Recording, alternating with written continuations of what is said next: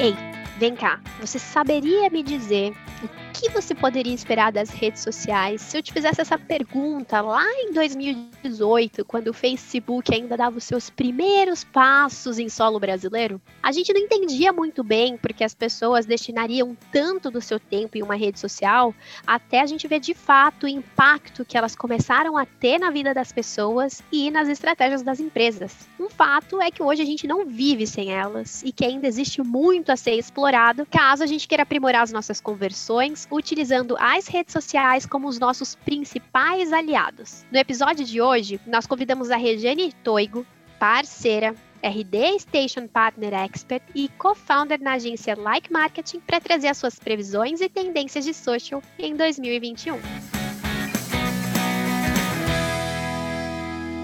Essa é a terceira temporada do podcast Show Me the Roy, um conteúdo direcionado às agências parceiras da RD. A cada semana é um novo episódio. E em cada episódio, novos convidados para oferecer a você, parceiro, dicas e estratégias para estar sempre um passo à frente nos temas de marketing, business, vendas, gestão e, claro, cada um dos nossos produtos de RD Station. O meu nome é Priscila Aimee, eu faço parte de um time de especialistas de capacitação de parceiros aqui na RD e vou comandar o episódio de hoje com a nossa convidada especial. Regiane, seja muito bem-vinda ao episódio de hoje. Eu me lembro que você foi uma das pessoas que apostou no nosso projeto lá na primeira temporada, quando a gente estava bem no início, e eu estou muito animada de ter você aqui de novo para encerrar a nossa terceira temporada. Seja muito bem-vinda, Rê. Muito obrigada, Pri. Eu que agradeço. É sempre muito agradável conversar contigo e é, conversar com essa galera das agências também é muito enriquecedor. Então, muito obrigada pelo convite, principalmente para encerrar né, essa temporada e esse ano de 2020. A gente tem que fechar 2020 com chave de ouro até no Show Me The Roy. Exatamente. Muito bom. Ô, Rê, então para a gente começar, eu queria que você explicasse um pouquinho para nós como que foi o teu processo de decisão para se tornar essa super autoridade com a sua marca pessoal como parte da estratégia para like marketing. A gente sabe que uh, você começou há algum tempo fortalecendo bastante ali enquanto é, Rejane Toigo, né, a sua marca ali nas redes sociais, principalmente no Instagram e também no YouTube. Muitos passaram a te seguir. Acho que da última vez que eu dei uma olhada ali no seu perfil, que eu acompanho super, mas da última vez que eu vi tinha mais de 130 mil inscritos.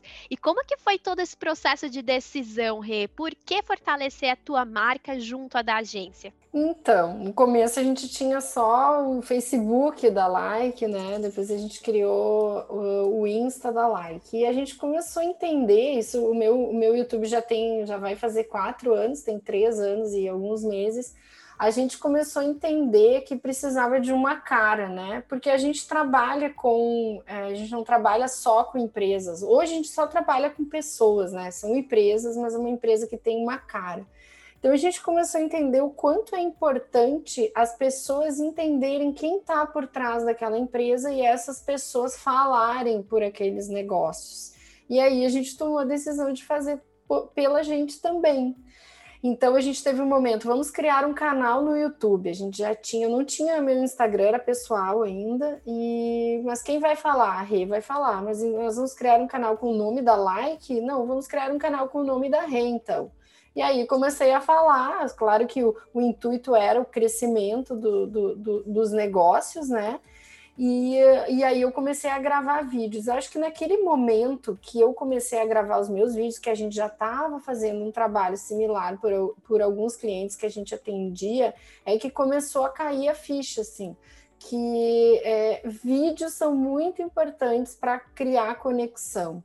Então, a dona da empresa ou ter uma personalidade que fala uh, e, e, que é capaz de trazer negócios por, essa empresa mudou totalmente o jogo.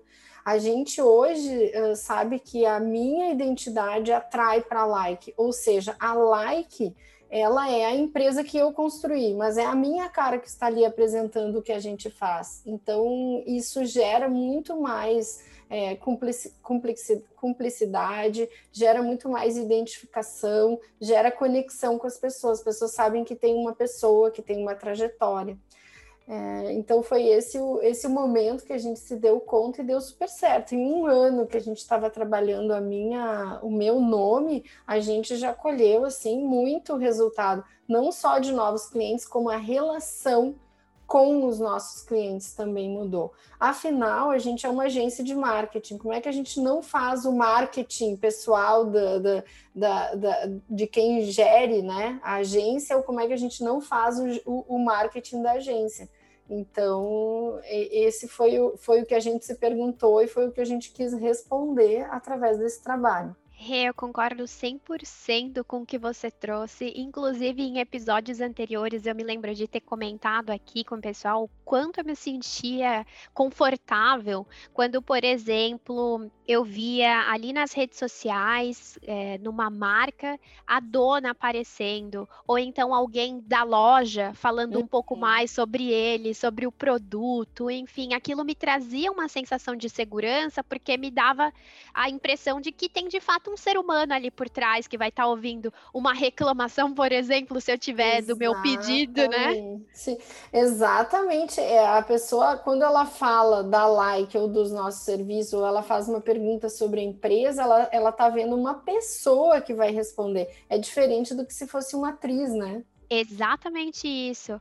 O Rê, e aproveitando que a gente entrou nessa, é, nesse tema do que as pessoas querem ver, né? E a gente já começou a entender que as pessoas querem uh, ver mais vídeos com um ser humano ali por trás, com uma pessoa falando, né, sobre o produto, o serviço, enfim. O que mais você acha que as pessoas querem ver nas redes sociais, principalmente? Fora, né, essa questão de ter essa conexão com o outro, que foi o que você trouxe. Eu acho que mais do que ver nas redes sociais, as pessoas podem até pensar que elas querem ver, mas nossos olhos são portas para as nossas experiências, nossos ouvidos são portas para as nossas experiências. Então, o que as pessoas fazem nas redes sociais é ter experiências. Então, a gente não pode esquecer que uh, a gente precisa provocar essa experiência. Não é, não basta dar uma informação não basta esclarecer uma coisa que a pessoa não sabe, não basta trazer à luz um novo conhecimento. A gente tem que fazer isso de uma forma que a pessoa se sinta experienciada. Sabe a questão do restaurante? Não é só a comida, é tudo que está em torno vai fazer com que aquela comida seja realmente melhor aproveitada, melhor, é, vamos dizer assim, recebida pelas nossas papilas gustativas. E o conteúdo tem a, a mesma função quando a gente se preocupa com a forma, não importa se a gente está dizendo uma coisa até que a pessoa já sabe, porque ela vai viver uma nova experiência. E às vezes eu acho que é isso que as pessoas não têm clareza, né? Ou quem vai produzir o conteúdo não tem clareza. Nossa, mas esse conteúdo tá tão bom, mas não é bom. A gente precisa de um conteúdo que crie uma experiência para a pessoa. Não é a informação ser boa, não basta. E tem uma coisa muito interessante que eu tenho notado como um, é, um movimento, acho que ainda mais forte durante todo esse ano, que a gente é, teve essa experiência né, com relação à pandemia e muitas pessoas vindo para o digital, enfim, as pessoas têm falado, têm sido mais exigentes, eu tenho visto. Então, não cabe somente você fazer o básico, né? Pelo menos é, é o que eu tenho uh, acompanhado. Não Por exemplo, ainda né, a gente falando numa uma compra de um produto.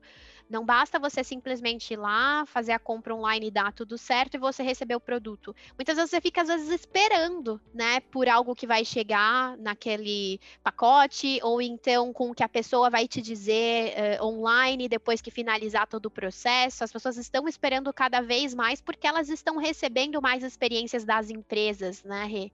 Com certeza, as pessoas estão querendo ser surpreendidas, né? Surpresa tem a ver com a experiência. Então, as empresas estão ficando boas nessa experiência, estão ficando boas na surpresa, e aí quem não é capaz de surpreender fica um pouquinho atrás, cai no mais do mesmo, né? Exato, parece que não tem diferencial, né? Exatamente.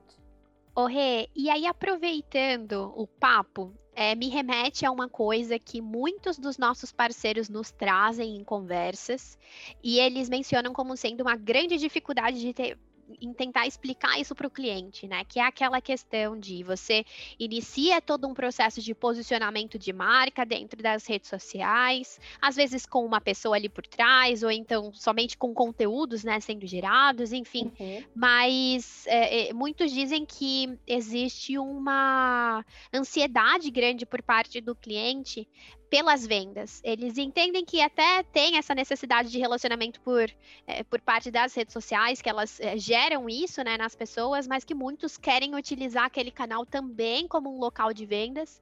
E que por mais que a agência ali se mate para trazer um conteúdo maravilhoso, ainda assim é difícil de explicar ali para o cliente, né? Então, a minha dúvida é: existe espaço de fato para venda ali nas redes sociais?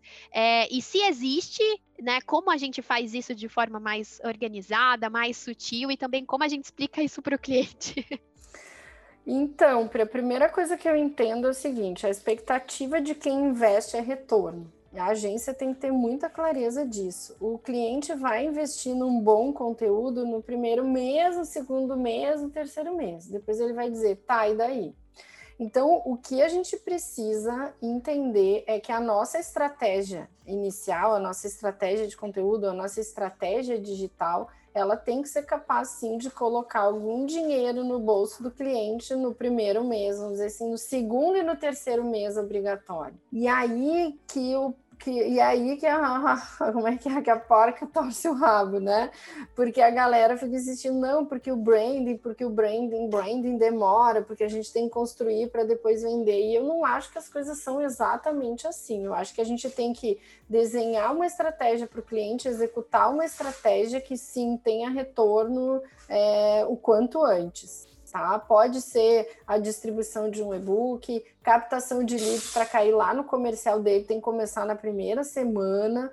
É, a, se ele está com problema de conversão desses, desses clientes, a gente tem que avaliar exatamente o, a, a qualidade do lead que a gente está captando, e isso é um trabalho inicial, paralelo ao trabalho de branding, desenvolvimento de conteúdo, ok? Então, eu acho que é, a gente não pode ficar esperando, o cliente ficar esperando um ano para que ele tenha resultado com aquele branding do conteúdo. Não, as coisas têm que acontecer simultaneamente.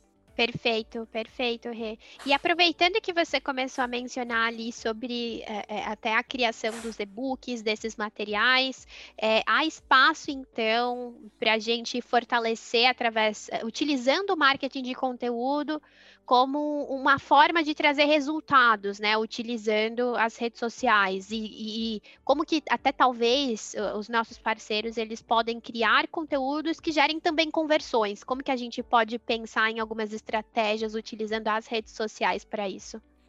É, é, é, é, basicamente o que a gente faz. A gente, eu só sei gerar resultado através das, das, redes sociais. Claro, a gente tem aí, eu não sei se vocês consideram o YouTube uma rede social, para nós ela é uma rede social também. Embora não tenha, até agora até tem uh, um feed, né? Aquele, aquele, uh, aquela característica daquele feed parecido com o Instagram, ela é uma rede social muito poderosa, uma, uma rede social que tem que apresenta a possibilidade de conteúdos longevos, né? Ou seja, o conteúdo fica muito tempo surtindo os seus efeitos. Mas tem muitas formas de você gerar estratégia de venda através do conteúdo. Uma aula de um webinário sobre algum assunto que acaba sendo a solução, o seu produto. Isso é uma forma de conteúdo, é uma forma de captação de leads é uma forma de poder gerar depois um funil para esse é, para essas pessoas que assistiram essa aula, que se ela for bem segmentada, ela vai segmentar esse público pelo problema que ele quer resolver. Então, essa estratégia, por exemplo, é uma estratégia que dá para aplicar em quase todos os nichos. Não, não me vem assim um nicho que, ah, não, não é possível a gente fazer uma aula online. Não tem, não tem aonde não seja possível que a gente ajude uma empresa no seu segmento a obter resultado em alguma coisa e que para obtenção desse resultado ela necessite né, de um aprofundamento que é o nosso produto, ou que ela necessite de um, é, de um up que é a nossa plataforma, enfim, aquilo que a gente tem para oferecer. É, essa é uma estratégia que funciona bastante e é uma estratégia sim de conteúdo. Inclusive, a gente utiliza aqui muito a estratégia de webinário perpétuo, onde essa aula acontece todos os dias a, as pessoas se inscrevem para assistir a aula, tem três horários disponíveis, e ali, ali dentro da aula a gente consegue fazer uma dinâmica, né, para a pessoa conhecer melhor o produto, para a pessoa é, baixar um outro material, cair num funil específico, que a gente saiba que aquele funil veio daquela aula. Então, se o produto permitir até esse funil é o que vai levar para a equipe do comercial para fazer uma, uma, uma, abordagem mais certeira, né? Seja por WhatsApp, seja por, por, por telefone até. Muito boa, muito bacana mesmo a, a estratégia. Ô Rê, e aproveitando que você trouxe toda essa estrutura e a estratégia, como por exemplo o que você mencionou agora, que vocês utilizam uh, dos webinários e dali vocês identificam se a pessoa já está pronta para conversar com o comercial, enfim, eu entendo que tenha toda uma jornada é, para essa audiência, para esses possíveis clientes que vocês estão conversando, né, ali das redes sociais. Uhum. E aí me vem a dúvida: vocês hoje possuem talvez uma jornada específica para esses clientes que estão vindo nas redes sociais? Ele é diferente daquele, daquela audiência que vai direto no site de vocês, que vai direto ver até os conteúdos, vamos supor, da agência, da like? Tem alguns diferenciais que você possa pontuar aqui nessas jornadas? Uh, olha, Pri, eu acho que o, o, cliente que vai na, na, no site da agência, né, no site da Like e faz uma, preenche o nosso briefing, já diz ali que quer contratar o nosso serviço, porque o site é bem direto, né? O que, que você está precisando e tal. A gente tem um pequeno briefing, ele só está mais decidido, né? A, a, aquilo que ele precisa.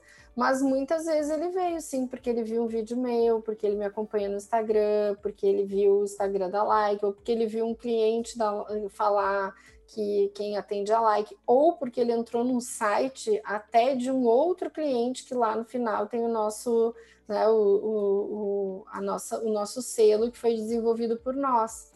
Então, uh, a gente não consegue diferenciar exatamente assim, olha, é, o cliente que entrou no nosso site, ele não veio das redes sociais, a gente acha que veio. A gente tem pouco cliente que vem assim, procurou no Google uma agência e veio. A gente tem um registro mínimo assim desse desse tipo de lead, tá? A gente trabalha bastante com SEO, o site da Like tá, tá, tá posicionado, mas o que tá posicionado mesmo são os meus vídeos no YouTube. Então a pessoa, ela chega aqui, ela se sente que ela já falou comigo, né? ela já conversou com a dona da empresa depois de assistir um vídeo. Então, isso é muito, muito poderoso. Muitas vezes essas pessoas vão no site da Like para chancelar, né? Ver se o site é legal, se tem todas as informações, e aí ali elas acabam convertendo. Eu adoro essa sensação de que eu tô indo falar com alguém ali no final do funil, com a sensação de que eu já conversei com o dono, com as pessoas que estão todas ali responsáveis por aquela empresa, né? Eu adoro me sentir especial, vamos dizer assim, né? De conhecer aquele que tá ali do outro lado. Saber alguma coisa, ter uma referência, né? A é... referência, saber uma parte da história, saber, isso é uma conexão muito forte. A pessoa quando ela tiver em dúvida entre fechar com uma agência que ela acabou de conhecer, que ela não teve essa, essa presença do, do, dos gestores na mente dela, ela, ela nem entende exatamente, né? Ela não tem consciência plena, mas ela vai fechar com aquela agência que ela conhece o histórico, que ela ouviu, ah, a sócia era dentista e ela fez isso isso fica. Então a gente precisa, o, as agências, as nossas agências aqui parceiras precisam contar as suas histórias. Ô, Rê, e sabe uma coisa que eu me lembro muito quando a gente fala sobre isso? Eu sei que você é especialíssima nesse tema, mas eu me lembro que alguns anos atrás eu fui fazer um curso rápido sobre neurovendas. Uhum. E aí eles diziam muito ah, sobre a importância do rapport, né? De você, vamos supor, uhum. entrar ali no na loja de uma pessoa, ou então na sala, no escritório que for, e aí quando você chega ali e conversa com aquela pessoa, primeiro você dá uma olhada no cenário onde você tá, você dá uma olhada se na mesa tem uma foto, e aí às vezes aquela foto, né, ele tendo, a pessoa que você tá conversando ali, você vê que tem um filho, automaticamente você consegue fazer uma conexão de, ah, recentemente eu tava procurando sobre lugares para levar a minha filha para uhum. nas férias, né, e aí tudo isso você cria cria um rapport com a pessoa. Eu me lembro automaticamente dessa situação, Rê, da gente é, criar esses conteúdos com uma pessoa ali por trás falando, justamente criando essa questão do rapport durante todo o processo de jornada dela, né? Total, isso é muito importante. O cérebro precisa de referências. E aí, quando você começa a buscar essas referências e, e, e, utilizar essas referências nessa conversa, né, nessa conversa comercial, a pessoa vai se abrindo, a pessoa vai se sentindo próxima, né? Aquele ponto em comum. Ah, eu sou vegetariana, eu também, sabe? Então, fica... até o professor é. Pedro Camargo, que foi meu professor no mestrado, ele fala: se a gente vai convidar, vai jantar ou vai almoçar com alguém e é de negócios, a gente tem que pedir o mesmo prato. A pessoa pediu, né? Se você não tiver nenhuma restrição, a pessoa pediu, ah, eu frango com sei lá o quê. Eu vou comer a mesma coisa. Isso é uma forma de se aproximar da pessoa, né? Uma forma de você é, criar intimidade. E é a intimidade que vende. Exatamente isso, Rê.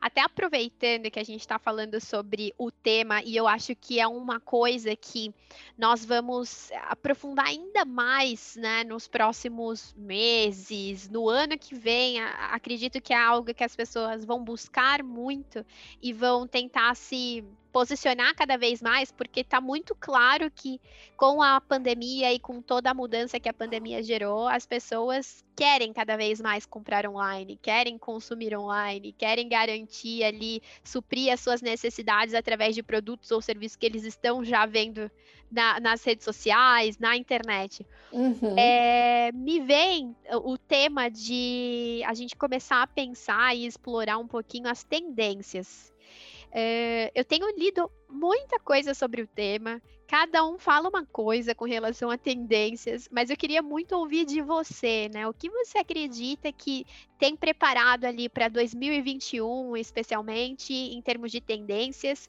A gente pode pensar muito no YouTube, mas também até levar em consideração, pelo menos eh, a gente tem visto muitas mudanças ali no Instagram, até da questão do, do, do próprio layout, né, do aplicativo que mudou para que as pessoas vejam mais reels, né, mas vejam mais uhum. vídeos, seja no IGTV, seja até nos reels que são os vídeos curtinhos.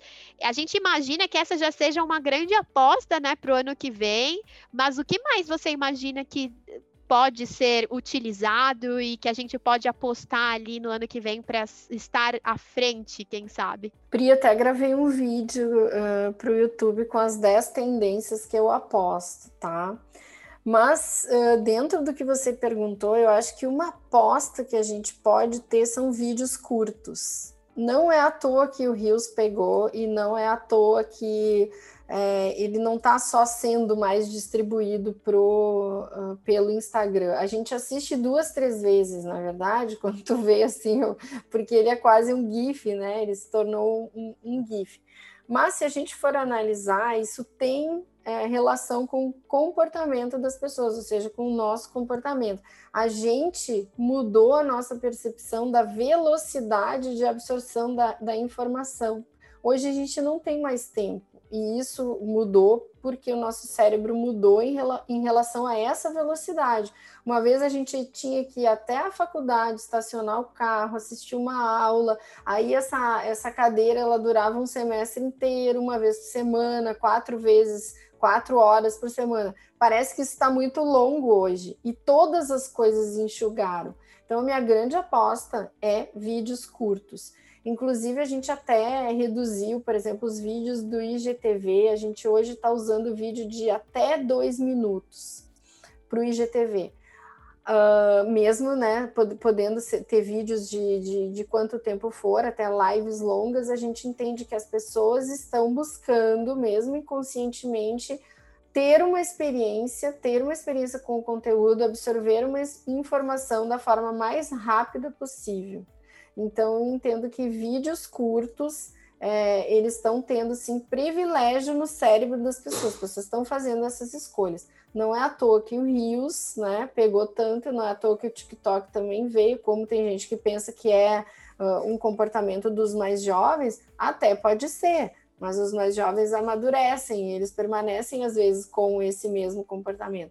Mas eu acho que não, eu acho que é tem, tem relação com a nossa velocidade de aprendizado, que se transformou muito, principalmente nos últimos três anos, né? A gente mudou muito a forma de absorver a informação, ela ficou muito mais rápida. Rê, eu adoro uh, pensar nesse, nesse assunto, porque uh, tem duas situações que eu me lembro, né? Primeiro, que eu vejo a minha filha, minha filha tem sete anos, e eu vejo como ela é rápida em questão de informação, né? E uhum. como ela eh, se cansa também muito rápido do conteúdo. Uhum. Se vai assistir um vídeo que demora mais de um, dois minutos, ela já tá cansadíssima, ela já quer outra informação, já quer outra coisa. Então, acho que até para o futuro, e dependendo do público que a gente trabalha, com certeza a gente tem que levar isso muito em consideração, porque o momento de mudar é agora, né? De pensar nessa questão dos vídeos. E uma outra coisa que eu me lembro é que alguns anos atrás ainda estava na faculdade e aí você lembrou do nosso formato, né? Indo para a faculdade, tendo que estacionar carro, comendo aquela coxinha suada durante o dia que ficou lá o tempo todo para fazer a nossa cadeira. Eu me lembro de um professor comentando em uma das aulas, falando que a cada geração a velocidade cognitiva ela aumenta em quatro vezes, né? Então o cérebro ele processa a informação muito mais rápido de uma geração para outra. Imagina o que está por vir, né? Dessa geração ali que consome informação o tempo inteiro, que quer coisas muito rápidas e que com a pandemia acelerou ainda mais todo esse processo, todo é, é, é, né, esse consumo, né, Rê? Total, eu tenho um filho de 15, já não tá, a escola já não deu mais para ele, né? Então, já desde o ano passado, ele já não vai mais na escola, porque a velocidade de, de, de captação, velocidade de processamento já não tá batendo, né, com o ensino acadêmico. Nem todas as crianças são assim, mas é, eu acho que cada vez mais teremos crianças nesse, né? O Vitinhas, inclusive, já trabalha aqui na Like. Então, assim, mas é uma coisa que ele quis, porque é, é, é muito rápido. Um dia ele chegou para mim e disse assim: ah, Mãe, tu tem noção que hoje não teve aula de tudo que eu aprendi, porque eu fiquei em casa? Eu li o livro inteiro, eu, aí ele descreveu para mim tudo que ele assimilou de informação. A escola não consegue mais suprir, né? E acho que a gente tem que estar tá atento a isso, sim porque as, as empresas que terão êxito são as empresas que conseguirem passar experiência e informação num curto período de tempo, porque não é só as novas gerações que são afetadas, aquelas que estão, uma proporção menor, elas também mudam de comportamento.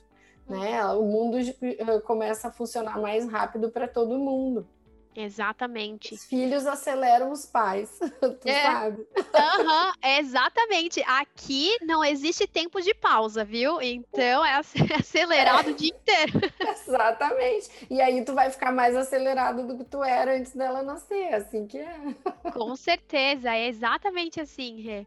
E, e Rê, agora me veio também a seguinte dúvida que tem sido um grande desafio não somente pensando em agências, mas para pessoas, né? E com toda é, essa velocidade que nós estamos trabalhando, criando e consumindo, é, tem uma, um gap ali que começou a ficar muito forte, que é a questão da comunicação, de como que você comunica o que você quer num curto espaço de tempo ali de um, dois minutos para trazer um vídeo, uma informação que às vezes é complexa.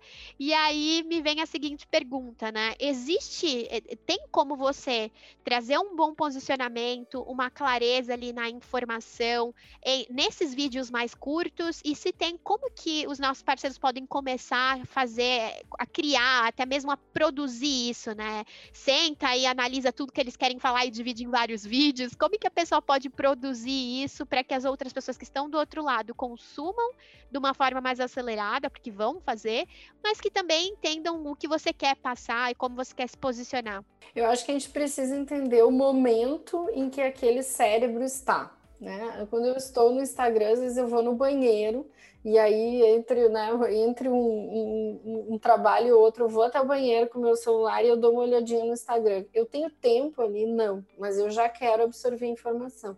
Agora, a partir do momento que eu me inscrevo para assistir uma aula, ou que alguém me convida para alguma coisa que está acontecendo no YouTube, ou que eu consigo levar esta, esse cérebro para um lugar onde ele sabe que ele vai ter uma experiência mais duradoura, a gente tem que ofertar essa experiência duradoura que é, ninguém ninguém quer só experiências rápidas. Se a experiência for é, suficientemente tocante, a gente assiste uma série, fica dois dias assistindo uma série, é ou não é?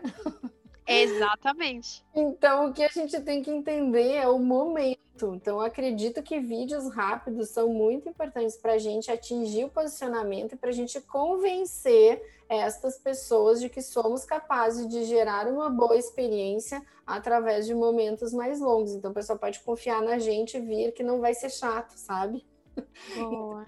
Eu acho que esse é o papel do vídeo curto, não é uh, a gente uh, dividir tudo que a gente tem, todo o conhecimento em, em, mini vídeos e achar que isso vai ser suficiente. Não, o vídeo curto ele tem o objetivo de entrar com mais força nesse inconsciente da pessoa para gerar esse posicionamento que a gente quer mostrando, deixando a pessoa sentir, não é nem ela pensar, é ela sentir que somos capazes de gerar boas experiências. Logo, quando a gente escorregar esse, uh, esse cérebro para um momento mais, é, mais longevo, assim, da nossa presença, a pessoa quer, ela espera e ela vai ter também é, uma, uma predisposição melhor, né? Uma melhor predisposição de ouvir a gente. É o que falo. O meu curso tem 80 e tantas horas, são 8, 9 horas de curso.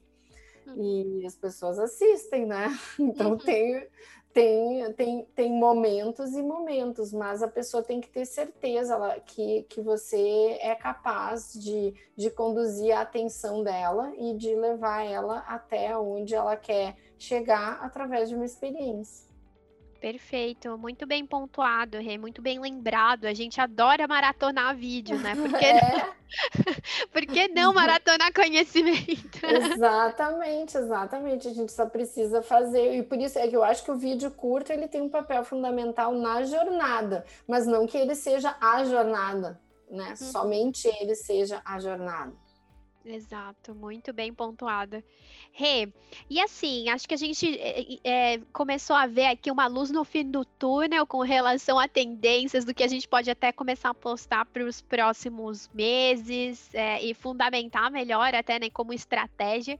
Mas o que eu queria ver com você agora, até para a gente finalizar o nosso papo, que tá uma delícia, não gostaria, mas mesmo assim, para eu te liberar né, para as outras tarefas do dia, eu queria ver com você o que você talvez diria para o nosso parceiro que ainda está encontrando bastante dificuldade para produzir um conteúdo que conecte, que ele faça um engajamento com a audiência, mas que ainda assim é, não foque somente, né, como o que você trouxe ali, muitos pensam em branding, né, não foque, some, foque somente na questão do branding, mas em todos os resultados que ele quer trazer, os resultados que ele quer gerar para o cliente dele, qual você diria que pode ser ali um primeiro passo e no que ele pode ficar atento durante toda a construção do conteúdo? Eu acho que entender como o cérebro funciona é fundamental. Eu sei que eu já estou falando aqui de um assunto que eu gosto muito, mas eu acho que chegamos no momento que a gente não tem mais como dizer que não é fundamental para quem trabalha com marketing entender é, alguns Uh, conceitos básicos, né? ninguém precisa saber de nome de neurotransmissores e nem nome de região do cérebro, mas é necessário sim saber como que as pessoas, como que o cérebro recebe a informação, como que ele processa a informação, como se forma a memória e o papel dessa memória no processo decisório né? Decisório de tudo que é coisa, né? Decisório de se inscrever para uma live, decisório de marcar uma reunião, decisório de é, uh, receber uma pessoa para apresentar o seu produto, tudo isso é processo decisório.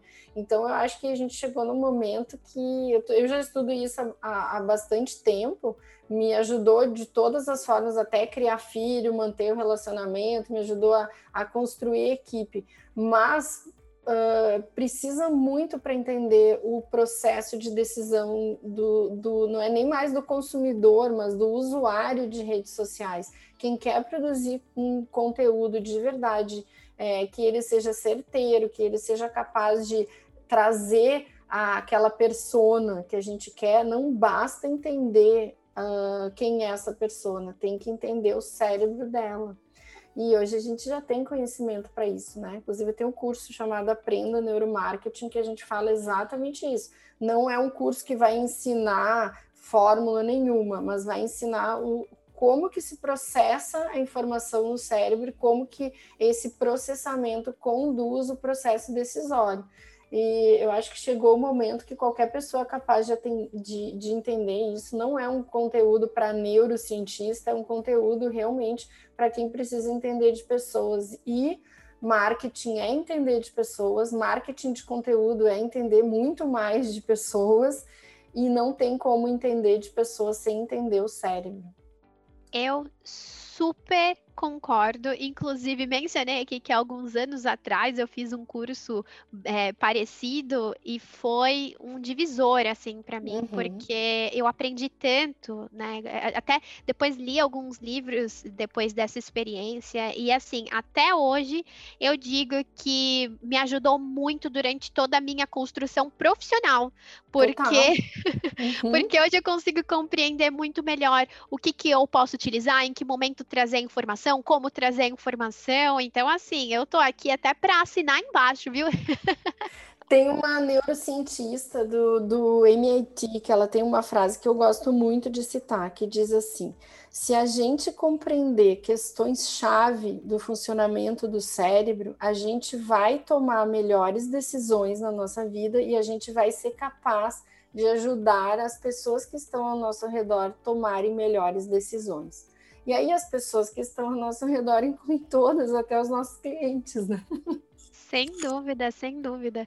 Rê, vou te dizer, eu confesso que eu estava muito animada por esse nosso papo. Eu sempre aprendo muito, seja às vezes assistindo um vídeo teu, um post em webinars anteriores e também podcast. Eu sempre aprendo muito. Estou aqui animada e muito feliz com a nossa conversa. E queria dizer que acredito que encerramos essa terceira temporada da melhor maneira possível. Então, muito obrigada por você ter reservado esse espaço na tua agenda, por nos ensinar tanto em alguns minutos. Foi maravilhoso ter você aqui hoje. Eu que agradeço. Cada vez que eu vou falar, eh, ensinar, supostamente ensinar alguma coisa, na verdade sou eu que aprendo. Então agradeço muito você ter, de certa forma, me obrigado, né, entre aspas, a sair do, do da, da tarefa cotidiana aqui para falar com você, que foi muito proveitoso e muito gratificante. Espero que para o pessoal que, que escute também seja igualmente proveitoso. Com certeza, e vou aproveitar esse momento para agradecer você que está aí do outro lado, nos acompanhando e que nos acompanhou durante todo o ano de 2020. O nosso muito obrigada.